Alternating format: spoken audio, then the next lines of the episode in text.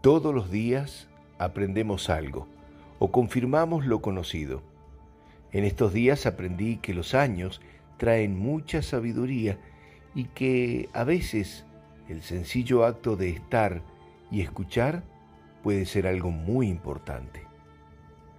Un ejemplo de ello es una reunión familiar realizada solo para que los mayores de la familia puedan escuchar y percibir lo más cerca posible el desarrollo de los sueños de aquellos jovencitos que ensayan en sus carreras universitarias sus primeras buenas experiencias.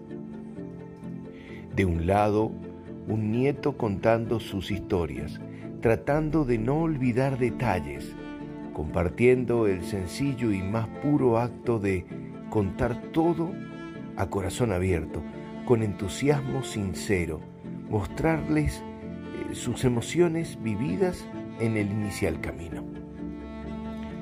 Del otro lado, tres abuelos, aquellos que han vivido muchas historias. Ellos silencian sus anécdotas personales para permitirle al menor que comience a ser protagonista y se desenvuelva con tranquilidad. Porque ellos, los mayores, ponen en el encuentro lo más valioso a disposición del pequeño.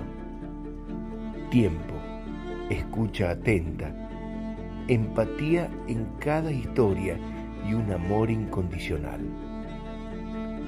Allí te das cuenta que ellos transformaron el tiempo en experiencias y hoy disfrutan el transcurrir de la vida que llega de los ojos jovencitos de su descendencia.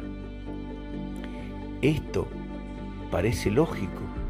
Desde la comunicación de la familia es algo que aconsejo, pero confieso que para que estos momentos tan importantes sucedan, tiene que haber una voluntad a prueba del cansancio de los años, olvidar los dolores que nos regala la vida y un amor que te permita volver a tus viajes de aventuras a través de aquellos que comparten con ilusión sus pasos.